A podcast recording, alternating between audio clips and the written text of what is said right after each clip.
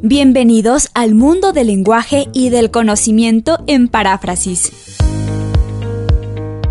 Un espacio para facilitar la elaboración de los textos en la vida universitaria. Paráfrasis, un acompañamiento para la redacción de tesis, de monografías, de ensayos. Despeje sus dudas sobre la escritura y la investigación en paráfrasis.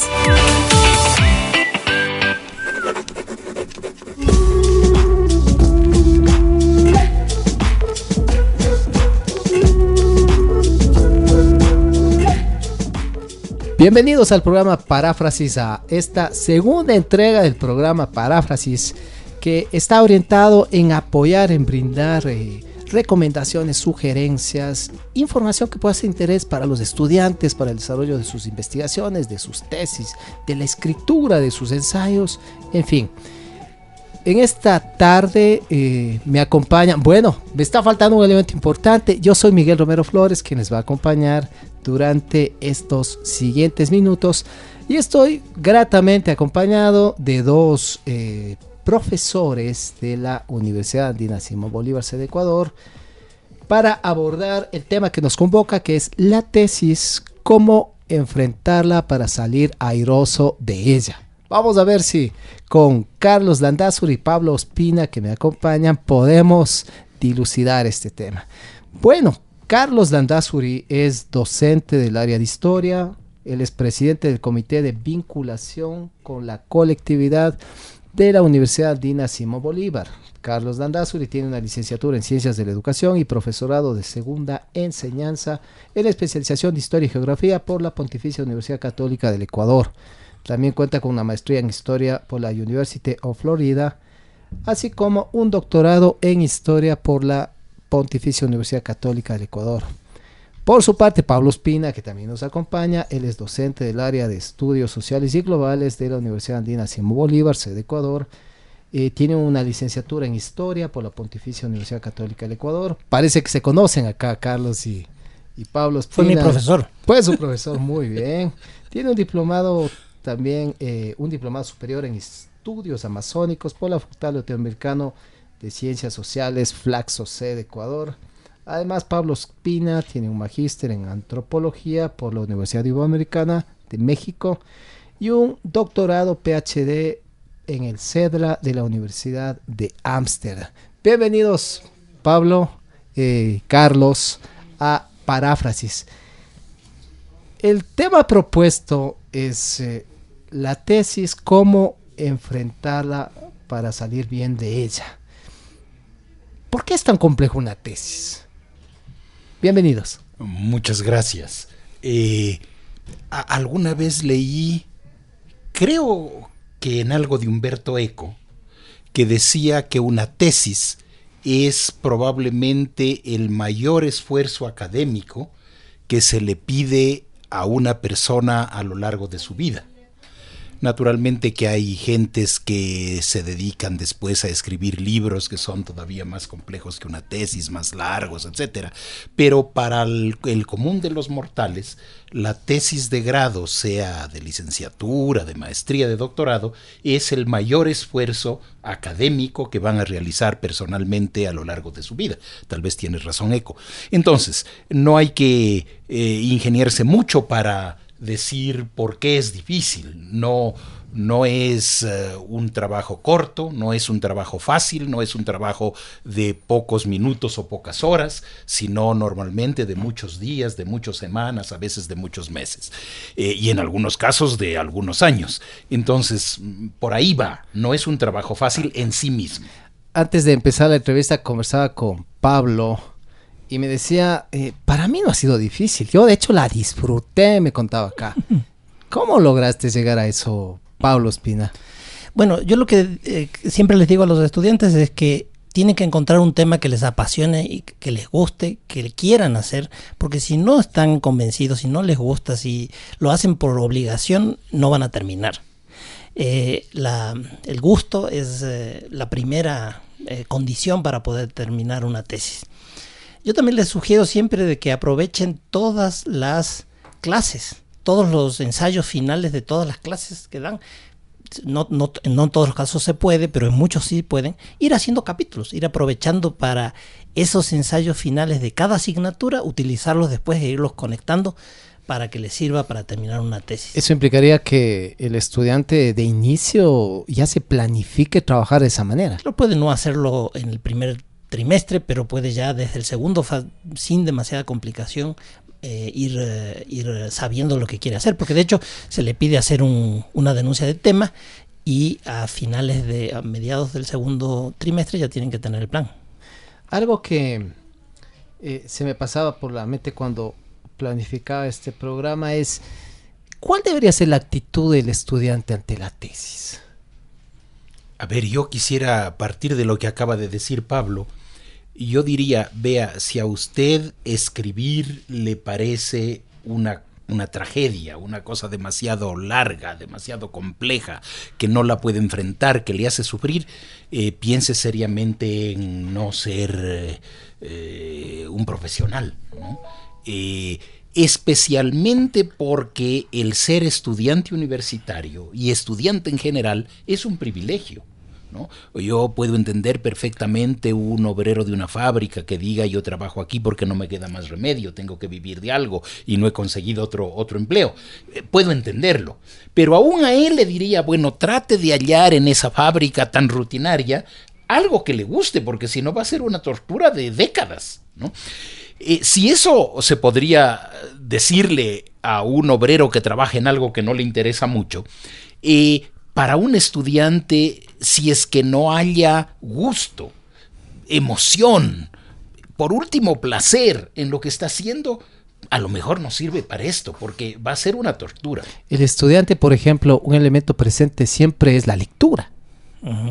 claro, si te gusta leer, es mucho más probable que puedas más o menos escribir. Yo, yo por ejemplo, pienso, eh, digo, el estudiante, pensamos en la universidad, pero es alguien, es una persona que viene años ya de ese ejercicio en distintos niveles, llega a la universidad para optar por una profesión y la lectura es un elemento clave sin el cual no puede nutrirse de esa información, de sus conocimientos, de sus resultados para poder llevar adelante esfuerzos como lo que es una tesis. Entonces, si no le gusta la lectura, ¿por qué? ¿Qué está pasando para que no logre empatar como actividades como la, escritura de una tesis. No sé, Carlos tal vez tenga una, una visión diferente, pero suele haber dos grandes problemas en el momento de escribir una tesis. El primero tiene que ver con el lenguaje, con la escritura, que se hacen este, oraciones larguísimas, interminables, ¿no? Y al final de la, de la, oración, que dura todo un párrafo, uno no entiende qué era lo que dijo al principio. Entonces hacen un ejercicio como el de García Márquez en el Otoño del Patriarca, que tiene una oración del tamaño, cada oración es del tamaño de un capítulo. Sábanas enteras de texto. bueno, o Saramago, ¿no es cierto? En, en eh, el, el, Evangelio según Jesucristo también tiene sin ningún punto y, y seguido nunca. Entonces, bueno, Saramago y eh, García Márquez pueden darse de lujo, pero en general hay que eh, tratar de hacer oraciones más cortas y directas, sin tantas frases subordinadas. O sea, hay un, un, un problema en... Eh, estructural, llamemos así, en la escritura. Ese es uno de los primeros problemas que hay, que es el ordenamiento del pensamiento. Y, ahora y el segundo gran problema, con eso lo digo rápido, es la secuencia lógica entre los grandes eh, dimensiones del problema que quiere estudiar, que son los capítulos de la tesis. Esa, esa conexión lógica y esa secuencia eh, no siempre se logra hacer inmediatamente. Entonces requiere eso. Esas son las cosas que normalmente requieren más trabajo para hacer una tesis exitosamente. Me gusta la, idea que plantea Pablo. Y antes de continuar eh, desarrollando ese tema, vamos a escuchar eh, un comentario de su experiencia cuando fue estudiante de doctorado de César Montaño. De tal manera que le pedimos a nos permite escuchar ese audio. Un saludo a quienes nos escuchan y siguen el programa Paráfrasis. Yo quiero simplemente compartir ahora que se está hablando sobre la tesis, eh, un dato que es parte de una vivencia. Cuando yo construía mi trabajo de investigación en el ámbito del doctorado en Derecho, sucedió algo que puede repetirse y ser muy frecuente en los estudiantes. El hecho de que muchas veces a lo mejor tenemos desconfianza, eh, inseguridad frente a lo que estamos haciendo. De tal manera que tratamos de hacerlo lo más perfecto posible para que el tutor eh, casi como que se impresione con esa obra que todavía ciertamente tiene que ser pulido. Y mm, en ese sentido, yo recuerdo con mi director doctoral, él me decía, pero para eso mismo estamos. O sea, la idea es que el tutor vaya acompañando todo el proceso, desde el inicio hasta el cierre, que vaya evaluando, conociendo los avances. Y como digo, uno como estudiante tiene como temor, dice, no, esto todavía no está para que lo revise. Y bueno, en, ese, en esa duda puede pasar muchísimo tiempo. Y eso a veces boga en contra de cumplimiento de plazos, de obligaciones que tiene el estudiante para presentar sus avances y su trabajo de investigación ya completo. Y mi sugerencia, que le acompañe el tutor todo el tiempo, no tenga vergüenza de lo que le va a presentar, para eso mismo son los tutores o estamos los tutores. Yo les animaría eh, a actuar de esa manera. Comentario de César Montaño, esa invitación a acercarse a los tutores. Bueno, es, es un buen consejo. Y Pregunta. ¿Los tutores están a la altura de esa responsabilidad y acompañan bien a los uh, eh, tesistas? Y yo diría, eso lo damos por supuesto, pero creo que deberíamos mejorarlo. ¿no? El hecho de ser un sabio, en el supuesto de que alguien lo sea, sobre un tema determinado, en nuestro caso sobre historia, no garantiza que sea un buen profesor. Eh, la habilidad de profesor es distinta de la habilidad del investigador. Y asimismo, el hecho de que sepa enseñar una materia, una asignatura, no quiere decir que sea un buen tutor. Los que tenemos responsabilidades de tutor, de tutoría, deberíamos tratar de aprender mejor a ser tutores. ¿Cómo se elige al tutor? Bueno, eh, hay muchísimas razones. Hay muchísimas razones. O sea, cualquiera que más o menos esté en el mundo de los estudiantes sabe perfectamente que a veces escoge al que ven que puede ser menos duro, menos riguroso, puede ser el que sea un profesor más fácil, o puede ser el que tenga el tema que a mí me interesa, alguien a quien admiro, o también se busca, no, pero este está muy ocupado. Hay 250 mil razones para escoger un, tutor.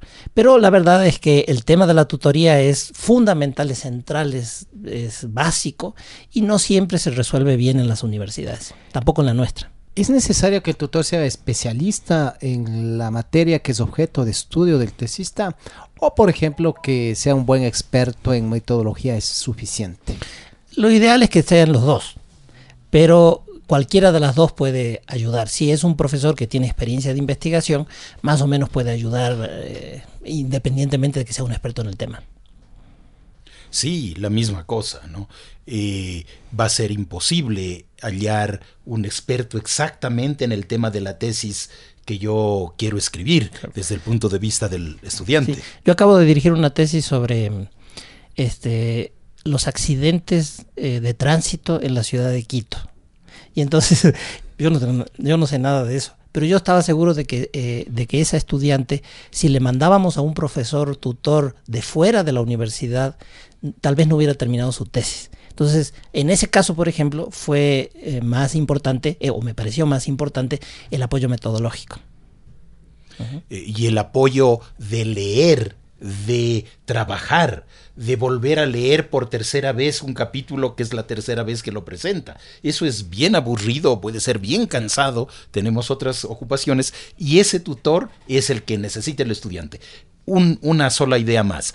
Entre las razones, entre las 250 mil razones que, que puede tener el estudiante para escoger un tutor, es, hay una equivocada, que es decir, este señor no me exige mucho, me va a aceptar cualquier cosa, ¿no?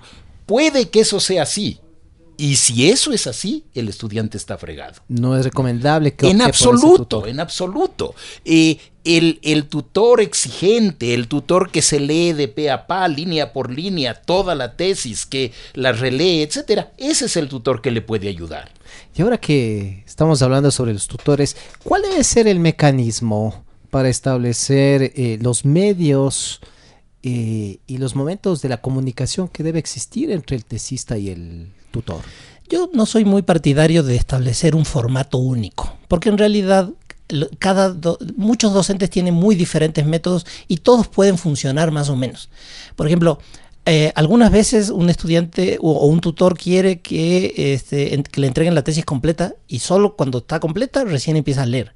O a veces que le den la mitad de, o sea, que le den un capítulo o la mitad de un capítulo y después el segundo capítulo y después el tercer. Eh, a veces se necesitan reuniones semanales o reuniones quincenales, independientemente de que tenga algún documento escrito, o a veces solamente cada vez que presenta un documento escrito, ahí se reúnen. Entonces, el modo de organizarse yo creo que debería ser flexible. Lo que sí es importante es que haya una cierta eh, acuerdo sobre qué cosas debe hacer un tutor y qué cosas no debe hacer un tutor. Por ejemplo, un tutor en principio no debería redactarle. Si, el, si la redacción es tremendamente enredada y difícil o, tiene graves problemas de redacción, no tienes que andarle haciendo la redacción tú mismo. ¿Qué es eso recomiendo así? Eh, ah, pero es que a veces ocurre, ¿no? Que los problemas son tan serios que casi, casi que yo, yo suelo hacer recomendaciones de redacción. Otros docentes no hacen recomendaciones de redacción. Por ejemplo, yo no me meto en las citas, cómo hacer las sino que le digo, vaya al, manual de estilo, ahí está dicho cómo tiene que citar, pero tiene que arreglar, yo no le voy a arreglar eso. Pero otros profesores se dedican a cambiar las citas y a asegurar que sea el manual de Chicago. Este, entonces hay diferencias en las, en las formas eh, y, en las, eh, y en los enfoques de cada uno de los docentes y eso está bien. Eh, pero tiene que pero debería haber un, cierto acuerdo sobre algunas cosas que sí no puedes dejar de revisar. Usted escucha el programa Paráfrasis. Hoy abordamos la tesis cómo enfrentarse para salir airoso de ella. Vamos a hacer una primera pausa musical. Nos acompañan aquí Carlos Landazuri y Pablo Spina. Y como característica del programa, le pedimos a nuestros entrevistados, en este caso a Carlos Landazuri, para ir a una pausa musical. ¿Qué canción que sea de su agrado, Carlos, le gustaría escuchar? A ver, me gusta mucho los versos eh, de Sombras, de ese pasillo clásico ecuatoriano. A propósito, estos días se celebra el Día del Pasillo Ecuatoriano. Pues muchísimo mejor, celebrémoslo así. Así que vamos a hacer una pausa musical y regresamos después de escuchar Sombras.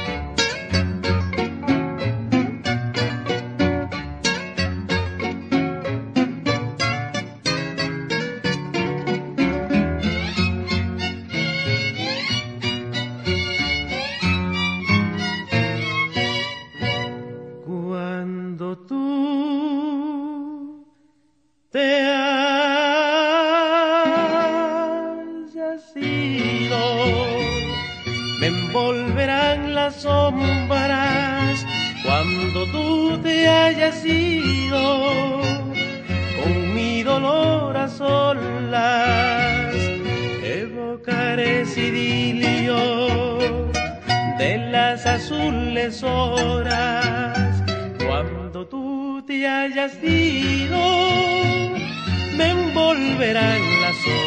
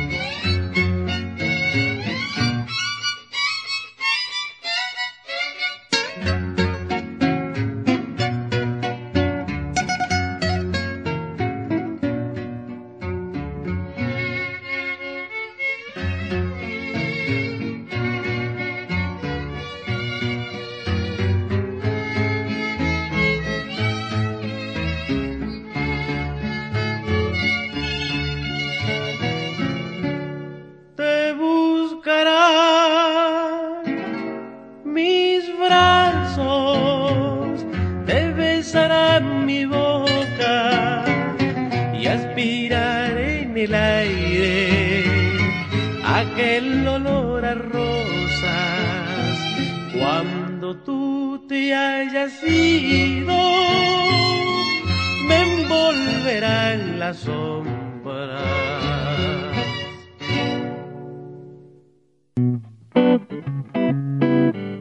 Usted está en Paráfrasis, el espacio que le apoya en sus redacciones.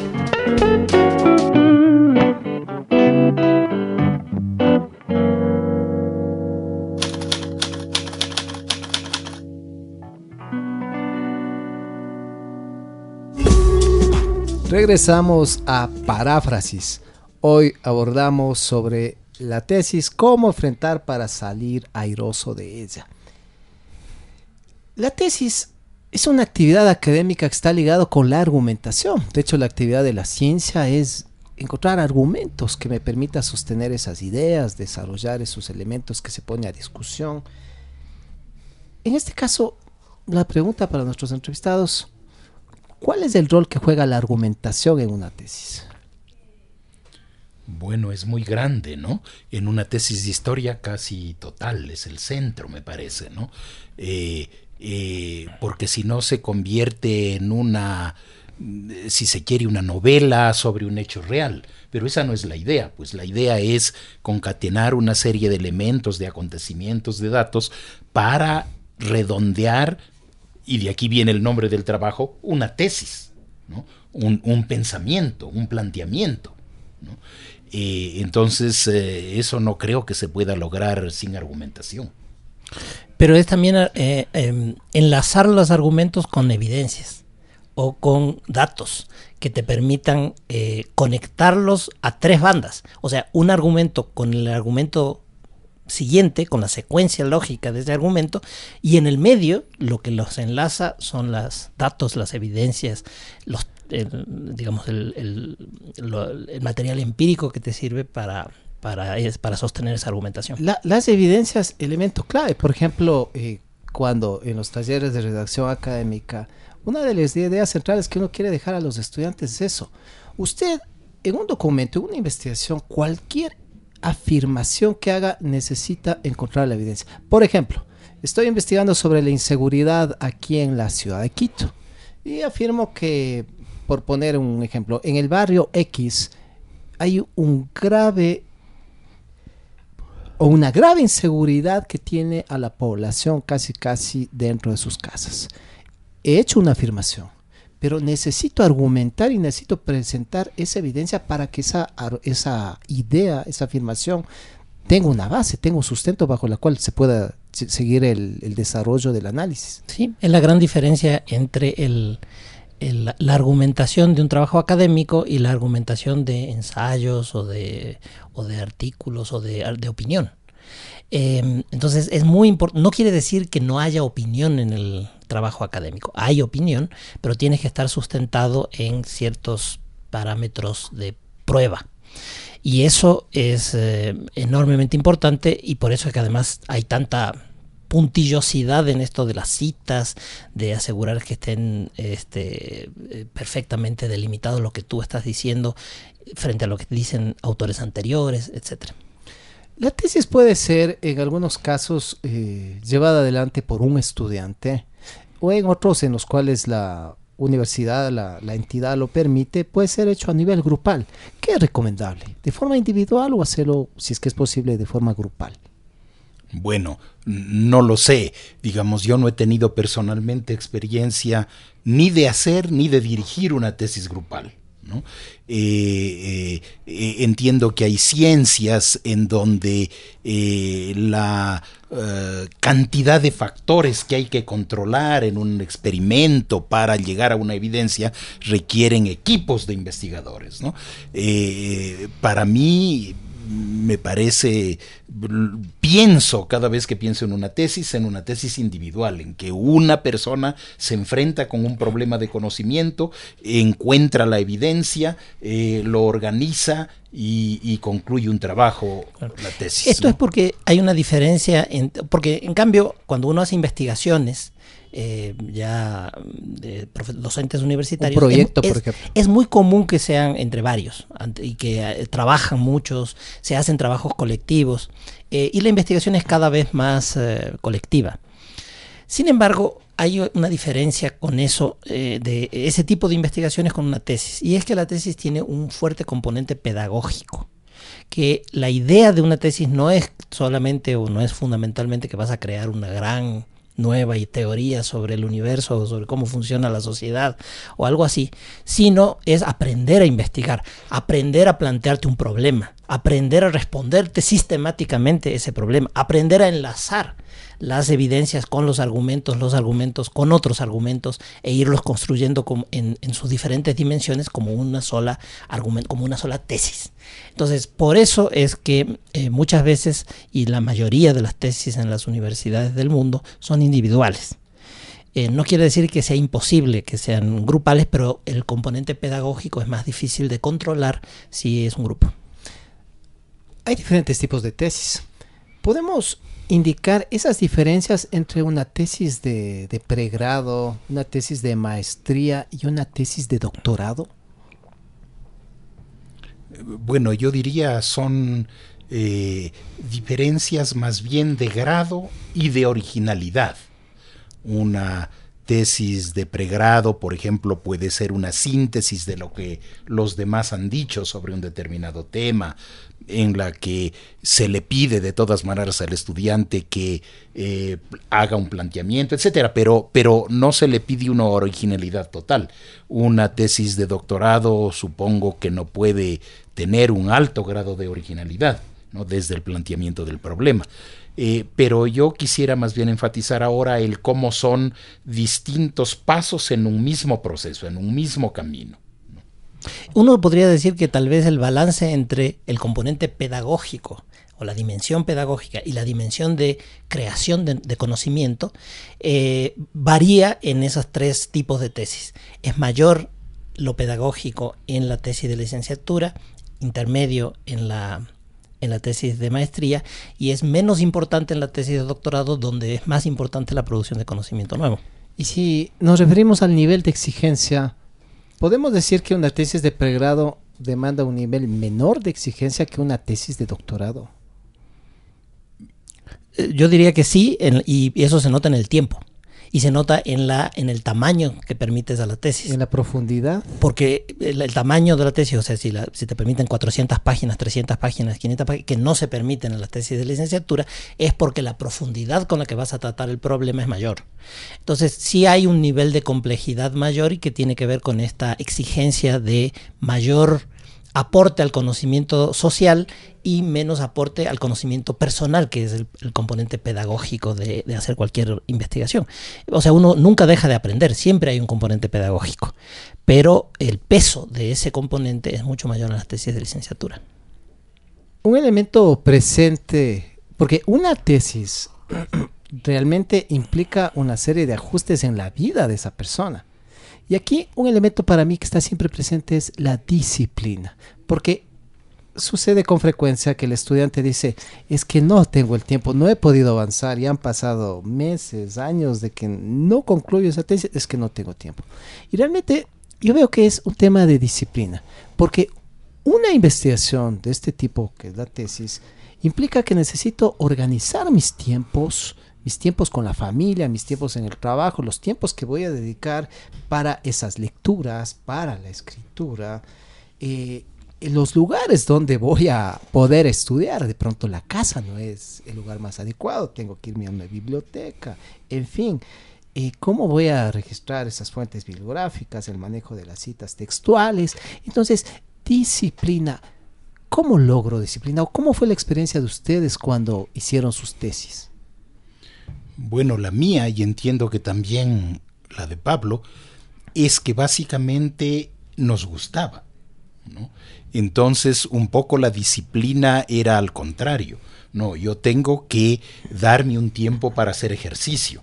Tengo que darme un tiempo, bueno, yo no he hecho tesis eh, eh, teniendo mi propia familia, eh, pero escribir libros sí, entonces tengo que darme un tiempo para la familia, etcétera, ¿no? pero en todo caso, la idea central es, está correcta, la que has expresado, es un asunto tan complejo y tan largo que requiere una planificación, que requiere una disciplina. Además, requiere un cambio de vida. Es decir, cuando uno está escribiendo y cuando no está escribiendo es distinta la vida. Eh, si no la organizas, eso no, no, no llega a buen puerto. Mm. Yo recuerdo que eh, unos amigos decían, por ejemplo, en, la, en el doctorado, que aquí en Ecuador, por ejemplo, el doctorado en ese tiempo muchos de los matrimonios terminan porque prácticamente el esposo o la esposa no ve a su pareja eh, habitualmente porque está en los estudios, está escribiendo sus ensayos, eh, llega a las madrugadas al, al hogar, en fin. Entonces, ahí es que uno dice, wow, es así de complejo es, por ejemplo, el doctorado, esos niveles de, dedicación y la incidencia que puede tener en ámbitos como el afectivo. Sí, sí puede ocurrir y hay gente que se lo toma muy, muy eh, eh, en serio y hay eh, complicaciones y lo vive con angustia y hay y, ocurren todas estas crisis emocionales. Sí puede ocurrir. Yo diría que hay que tratar de evitar que esas cosas ocurran y hay que y la disciplina es una disciplina eh, en, el sentido en que tú lo estabas diciendo, porque cuando mencionaste la palabra disciplina pensé en otra cosa. Porque hay, una, hay un campo en el cual se aplica que es este al que tú haces alusión, que es destinar ocho horas o siete horas o diez horas o las que sea por día y, no dejar que un día no hagas ese trabajo, no hacerlo en la casa porque si haces en la casa te distrae, siempre hay que lavar algo, hay que preparar la comida, cualquier cosa hay que eh, eh, y entonces puede uno trabajar en una biblioteca, en una oficina. A mí sí me pasa que me resulta más fácil trabajar en la oficina que en la casa. Eh, esa es una dimensión de la disciplina. Pero el otro es la disciplina del pensamiento, la disciplina de la organización de las ideas. Y a veces el problema que hay con esa disciplina que nosotros tanto exigimos es que a veces se riñe con la creatividad con la idea de hacer algo diferente, nuevo, unas ideas insospechadas. Entonces a veces puede ocurrir que nosotros mismos, eh, buscando disciplina, coartemos la libertad de pensamiento. Usted escucha paráfrasis. En este día estamos abordando sobre la tesis, cómo enfrentarla para salir bien de ella. Con el apoyo y la guía de dos expertos como es Carlos Landazuri y Pablo Ospina. Vamos a escuchar, tenemos una recomendación que nos realiza Saudia Leboyer, quien es docente de la Universidad Andina. pongamos ese audio. Hola, soy Saudia Leboyer, soy del área de comunicación de la Universidad Andina. Bueno, mi comentario para o mi recomendación para los tesistas es que el plan de tesis es clave, porque con ese no se van a perder ni se van a salir de lo que tienen que hacer. Cuando uno está investigando tiende a apasionarse y muchas veces cae en la tentación de salirse del tema. Entonces utilicen ese plan de tesis siempre para recordar que su investigación tiene un principio, tiene un fin y cualquier cosa adicional que hagan puede servir para publicar papers o arrancar una investigación eh, nueva. Esa es la principal recomendación que yo daría.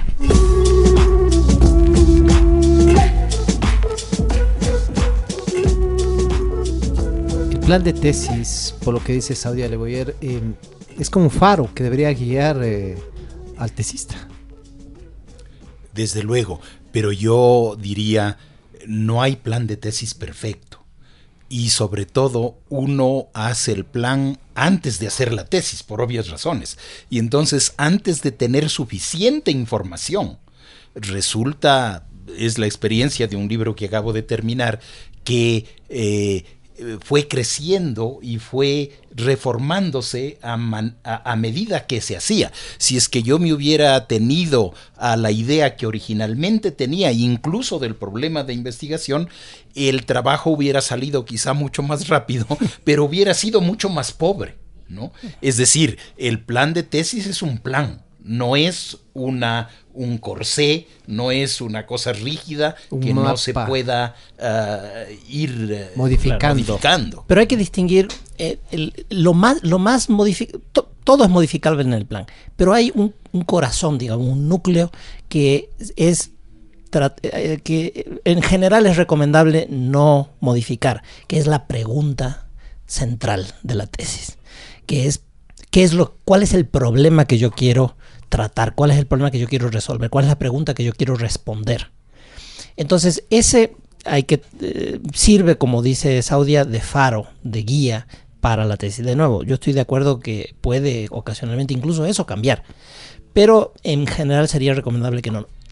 Todos los que hemos hecho tesis o hemos dirigido tesis, sabemos que la mitad del trabajo consiste en cortar las alas de grandes vuelos majestuosos que quieren hacer los estudiantes, que quieren estudiar desde, desde los babilonios hasta ahora y dar una historia universal general y tienen una enorme cantidad de temas, 10, 12 temas juntos, y entonces uno anda siempre cortando y tratando de decirle no, trata de ser más modesto, trata de ser más acotado, siempre recortando. Entonces, a veces eso es necesario para que terminen, pues si no, no van a terminar nunca, pero en cambio también a veces puede ser un poco eh, frustrante para los estudiantes porque les quita su, sus as- grandes aspiraciones. Ahora que, escucho a Pablo recortar, se me viene a la mente el término delimitar. Ujú. Y en, el, en su libro Humberto Eco, Cómo hacer una tesis, recalca el tema de que el tema siempre debe ser lo más delimitado posible. La escala, si es que yo pretendo hacer un estudio, por ejemplo, aquí a nivel del Ecuador, es probable que la factibilidad no sea recomendable, me sea muy amplio llegar a, cubrir todo ese ámbito de investigación y quizás tenga que bajarlo no al Ecuador, quizás a la provincia de Pichincha, de pronto al Tonquito, de pronto al barrio tal, que tiene un problema allí que, que necesita atención de investigación. Claro. Ese es el pan de cada día de la tutoría y de la elaboración del plan. No, recorta por aquí. Lo que yo siempre digo a los estudiantes cuando estamos haciendo el plan es, miren, si ustedes hacen más de lo que dice el plan, bienvenido será. Pero no se propongan desde el inicio mucho más. Propónganse lo menos, siempre es mejor aumentar que después andar recortando. Entonces es preferible ser lo más modestos, lo menos ambiciosos, lo más específicos, como dice Humberto Eco, eh, es una mejor guía. Usted escucha Paráfrasis, el programa de Radio Voz Andina Internacional.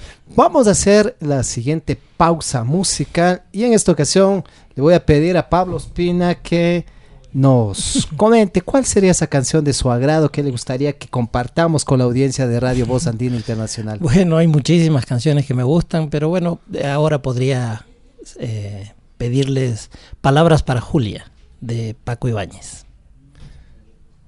Luego de escuchar palabras para Julia, vamos a retomar con la entrevista sobre la tesis.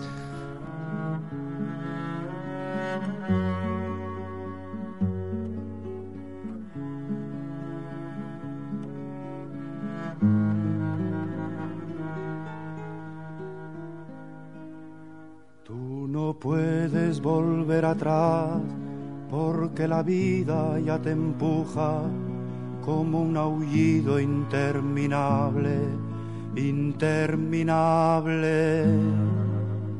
Te sentirás acorralada, te sentirás perdida o sola, tal vez querrás no haber nacido, no haber nacido. Pero tú siempre acuérdate de lo que un día yo escribí pensando en ti, pensando en ti, como ahora pienso. La vida es bella, ya verás, como a pesar de los pesares, tendrás amigos, tendrás amor, tendrás amigos. Un hombre solo, una mujer, así tomados de uno en uno, son como polvo, no son nada, no son nada. Entonces siempre acuérdate de lo que un día yo escribí pensando en ti, pensando en ti, como ahora pienso. Otros esperan que resistas, que les ayude tu alegría que les ayude tu canción entre sus canciones. Nunca te entregues ni te apartes junto al camino, nunca digas no puedo más y aquí me quedo, y aquí me quedo. Entonces siempre acuérdate de lo que un día yo escribí pensando en ti, pensando en ti, como ahora pienso. La vida es bella, ya verás, como a pesar de los pesares, Tendrás amigos, tendrás amor, tendrás amigos. No sé decirte nada más, pero tú debes comprender que yo aún estoy en el camino, en el camino pero tú siempre acuérdate de lo que un día yo escribí pensando en ti, pensando en ti, como ahora pienso.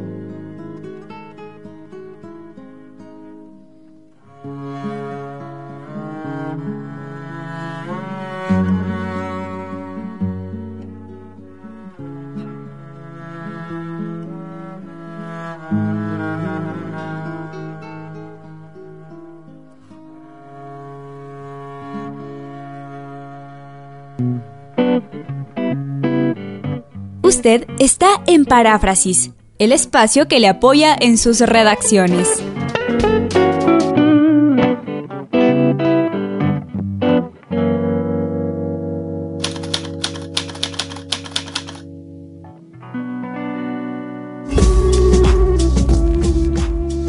Hemos retornado luego de la pausa musical en la que escuchamos la canción Palabras para Julia que nos recomendó Pablo Ospina.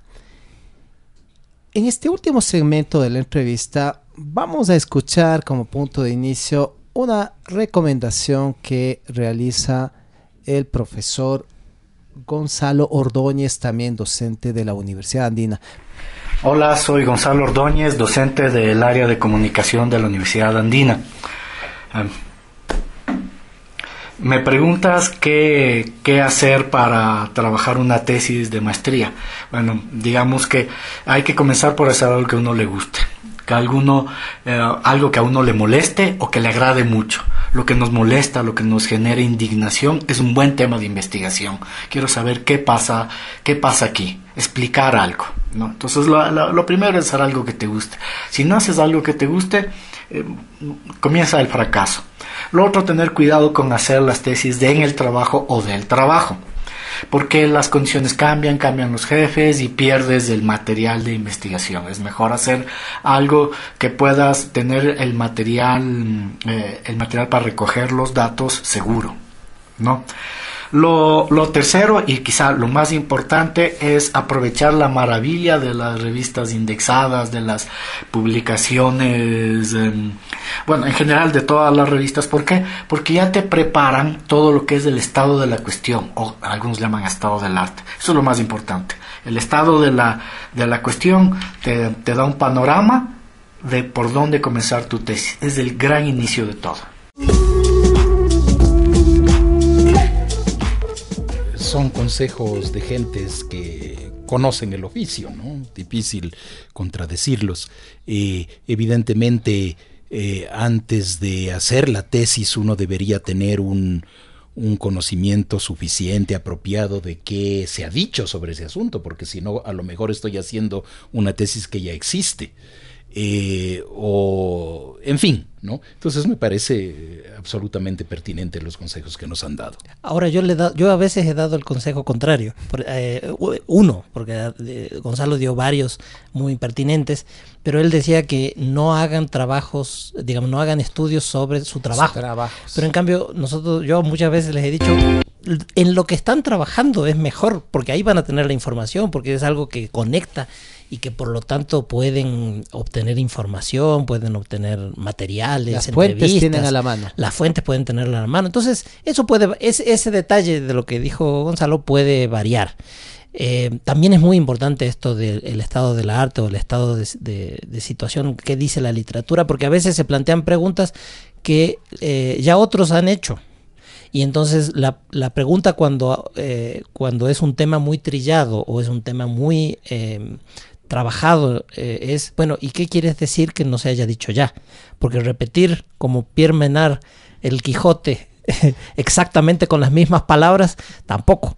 Eh, es aceptable como tesis. Entonces, si quieres hacer sobre el movimiento indígena ecuatoriano, bueno, de todo lo que hay en el movimiento indígena ecuatoriano hay una enorme biblioteca. Entonces, ¿qué es lo que tú, qué es lo que te incomoda de lo que otros han dicho sobre ese tema que ya muchos han tratado? Hay un elemento que parece interesante lo que mencionó Gonzalo, es, dice, acudan a las revistas indexadas, a las bases de datos, y esta recomendación me parece muy valiosa porque a veces siento que no se les está poniendo más clara la película a los estudiantes que no busque todo por el Google. Ok, está el Google escolar, muy bien, Google académico, pero busque en bases de datos. Hay bases de datos abiertas como por ejemplo eh, Redalic, Dialnet, Cielo. Busque allí, busque en esas bases de datos. Pero también hay bases de datos privadas que las universidades aquí en el país, la mayoría, brinda esa facilidad a los estudiantes porque es la única vía, porque la, la universidad paga licencias para poder tener acceso a esos artículos, miles y miles de artículos de libros, de informes, de publicaciones académicas. Es decir, cuando hablamos de publicaciones académicas, de publicaciones que han tenido un proceso de edición muy riguroso para que llegue a publicarse. Entonces, al estudiante, vaya a bases de datos. Si nunca ha accedido a una base de datos, vaya a la biblioteca, consulte cómo puede acceder. Y, no necesita en muchos casos eh, ser estudiante de esa universidad. Vaya y consulte, se le va a brindar esas facilidades.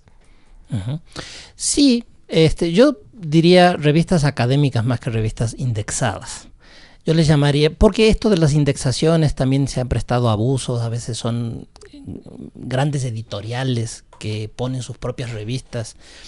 Eh, y, eh, y, también porque hay una cierta eh, un cierto dominio de ese tipo de revistas por un cierto tipo de universidades y por un cierto tipo de academia. Entonces, por ejemplo, es muy típico que eh, en la Academia Norteamericana se revisan todas esas revistas, pero no se conoce, los doctorantes o los estudiosos no han leído la literatura latinoamericana, que no está en esa revista, sino que viene de una tradición de libros. Entonces, em, hay muchas formas de hacer una buena bibliografía de qué es lo que se ha dicho ya sobre el tema que yo estoy eh, investigando. Entonces, una es revisar esas bases de datos de revistas, otra es también revisar el Google académico, otra es también revisar las, em, las, eh, los catálogos de algunas bibliotecas especializadas. Repositorios. Repositorios que pueden ser muy útiles. Hay varios de esos eh, y aquí también en la universidad tenemos varios de esos en, el propio, en la propia página web de la biblioteca. Para ustedes, eh, Wikipedia, por ejemplo, tiene opción de consulta por parte de ustedes? Claro que sí, ¿no? Porque a lo mejor en una tesis, por más novedosa que fuera, ¿no? Yo necesito el dato de eh, en qué año nació Bolívar. Y ese dato, pues supongo que está bien en Wikipedia, no necesito ir a la última biografía de Bolívar para, para conseguirlo, ¿no es cierto? Entonces eh, tampoco hay que demonizar y Wikipedia, si es que es la principal fuente de eh, información para una tesis, pues eso ya de por sí eh, plantearía unas interrogantes difíciles, pero consultarla perfectamente. E, es decir, Carlos, eh, tú dices datos generales. Claro, claro. en ese sentido. Claro. O, que no, o que no tienen que ver con el corazón de la tesis, porque además si ya lo ha dicho Wikipedia, ¿qué vas a decir de nuevo? ¿Qué es lo que estás aportando que pueda ser diferente? Ahora, yo soy partidario de Wikipedia. Yo creo que en algún momento a Wikipedia le van a dar el premio Nobel de la Paz. Porque es una, es una enciclopedia que muestra cómo se pueden hacer las cosas de otra manera sin la, la validación de expertos, sino este, con la validación social del conocimiento social acumulado por la sociedad. Entonces a mí me parece una, una cosa fantástica lo que ha hecho Wikipedia y hay que saber usarlo para lo que sirve y no pensar que esa nos da todas las respuestas sobre todas las preguntas. También, ahora que topamos el tema de Internet y las fuentes, viene ligado un tema de la honestidad intelectual, del plagio. Eh, yo, por ejemplo, atiendo, dado mis funciones, eh, atiendo todos los días a, a tesistas y uno llega a encontrar textos que uno dice, esto no es tuyo hacemos una búsqueda y encontramos que realmente son textos, en muchos casos, tomados de Internet, sin el rigor necesario de haber hecho la paráfrasis adecuada, es decir, ese replanteamiento de la idea en unas palabras propias del estudiante, de tal manera que está el plagio. Y, creo que esto es algo con ustedes que son tutores, eh, deben lidiar también de forma permanente. ¿Qué recomendar a los estudiantes al respecto para que no incurran en plagio? hay, un aspecto, digamos, externo del plagio, ¿no? que es sencillamente transcribir un párrafo, digamos, que perteneció a un autor determinado y decir que es eh, mío. E, eso sencillamente se llama robo. ¿No? Es un delito. E, e, es un delito, incluso es un delito, pero en el campo académico pues es una cosa inaceptable, ¿no es cierto? pero quizá eh, más allá de ese delito, eh, las preguntas que planteaba Pablo hace un rato es, ¿qué quieres decir tú? Porque si tienes claro lo que quieres decir, lo que quieres aportar, no hay ningún problema en que, eh, poniéndolo en tus propias palabras, cites ya no sería cita textual, pero te refieras y reconozcas que esta idea está tomada de tal libro. Ese no es el problema. El problema es qué quieres aportar tú. Y es importante que el estudiante, eh, si no tiene bien claro cómo hacer una cita textual, cómo hacer una paráfrasis, pues investigue, se capacite, de tal manera que ese elemento que es presente en toda elaboración de documento académico lo pueda hacer de una manera adecuada. Claro, lo que pasa es que es que los medios digitales nos han ha facilitado enormemente esto. Antes no era fácil hacer, en mi época, digamos así, no era tan fácil. Tenías que agarrar un libro, reescribirlo a máquina o a mano. Eh, ahora no, ahora es copiar y pegar, es, todo mucho más fácil. Entonces a veces, a veces se lo hace con dolo, y a veces lo hace sin mala intención, pero es que se pasan un, un, texto de otro y después olvidan hacer las citas. Y en esto hay que ser muy rigurosos, muy cuidadosos, porque es muy grave. Entonces mi recomendación sería no se metan en problemas. Ahora Sean cuidadosos en esto. Eh, y ahora que tenemos sistemas antiplagio que de una manera muy rápida. Es muy difícil ya en este momento que no se, que uno no se dé cuenta. A veces logran engañarnos, pero realmente no se metan en esos líos porque es porque muy probablemente van a ser eh, van a ser descubiertos. Ya para ir finalizando con el programa paráfrasis de esta jornada que abordamos sobre la tesis y la forma de enfrentarla para salir airoso de ella, hay casos en los cuales si la investigación para algunos estudiantes se convierte en un tema muy difícil y complejo, la escritura como tal también lo es.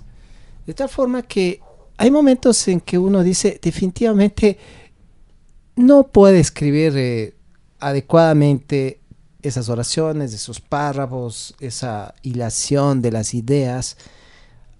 ¿Ustedes creen o en, qué momento se debería recomendar a un estudiante que necesita buscar apoyo? Por ejemplo, de una corrección de estilo de ese texto.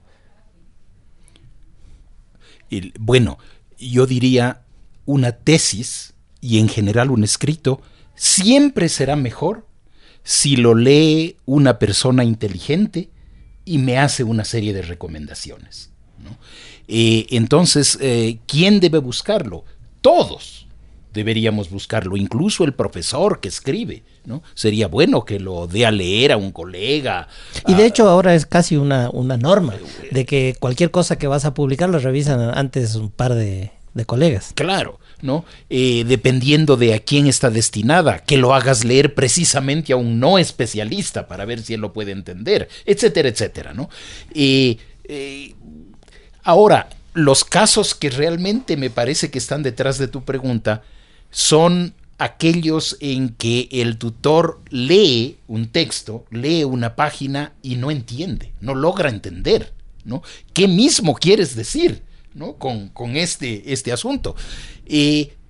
esos son terriblemente dolorosos para los dos, también para el tutor. Uno eh, eh, eh, se muere ahí porque termina leyendo solo porque le pagan. ¿no? y solo más allá de, de, que le paguen, solo porque es mi obligación leer, ¿no? cuando llegamos a ese punto, estamos en verdaderos problemas. Eh, porque si es que ese estudiante va donde un eh, editor, ¿no? Y partimos de un texto que es inentendible, entonces, ¿quién va a ser el autor de la tesis? ¿No? ¿El que hizo eso? O el que replanteó. O el que replanteó de una manera que diga, caramba, qué interesante, esto está maravilloso. ¿No es cierto? Eh, ahí estamos topando. Por eso diría, regresando al principio, eh, necesita tener cierta habilidad. Como si, si me piden escribir una tesis en griego, yo tengo que decir, vean, no puedo, porque no sé griego. Eh, eh, tiene que tener una cierta posibilidad, una... si no sabe escribir, no puede hacer una tesis, en otras palabras. Estamos por finalizar el programa Paráfrasis. Pablo, eh, Carlos, gracias por haber aceptado la invitación a participar en el programa. Para concluir, una recomendación final de forma muy breve que ustedes les darían a los estudiantes sobre lo que es enfrentarse a una tesis. Carlos. La, primera, de nuevo, volviendo al principio. Vea, no eh, piense en todo lo difícil que es. Es difícil, ¿por qué lo vamos a negar? Pero piense en lo interesante. Fíjese, el hecho de que usted mismo sea estudiante ya es un privilegio. El que pueda dedicarse a estudiar, a aprender, a conversar, a leer y en este caso a escribir, es un privilegio. Disfrútelo. Yo, su tutor, le voy a ayudar. Los otros profesores le van a ayudar. Vamos mejorando, pero partamos básicamente de que esto más que una obligación es una oportunidad que nos ha dado la vida de hacer algo interesantísimo. Sí, yo también eh, disfruten, em, traten de hacer eh, oraciones cortas, traten de ordenar el pensamiento antes de escribir, eh, vuelvan a leer luego de que han escrito como si fueran otra persona y traten de ver si entienden lo que dice, como si lo hubiera escrito otro. Ese tal vez sería un consejo práctico. Luego, sí, este, lo, central es disfrutar, entretenerse, pensar que es también un aporte para el resto, es que, que, no solo yo lo disfrute, sino que lo disfruten quienes van a tener que leerlo después.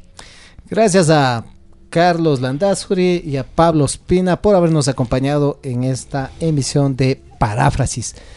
Les invito a que nos sigan escuchando por Radio Voz Andina Internacional. El próximo programa vamos a abordar sobre las normas Chicago, APA y otros demonios. Apasionante. Gracias, será con Miguel Romero Flores y paráfrasis hasta la próxima semana.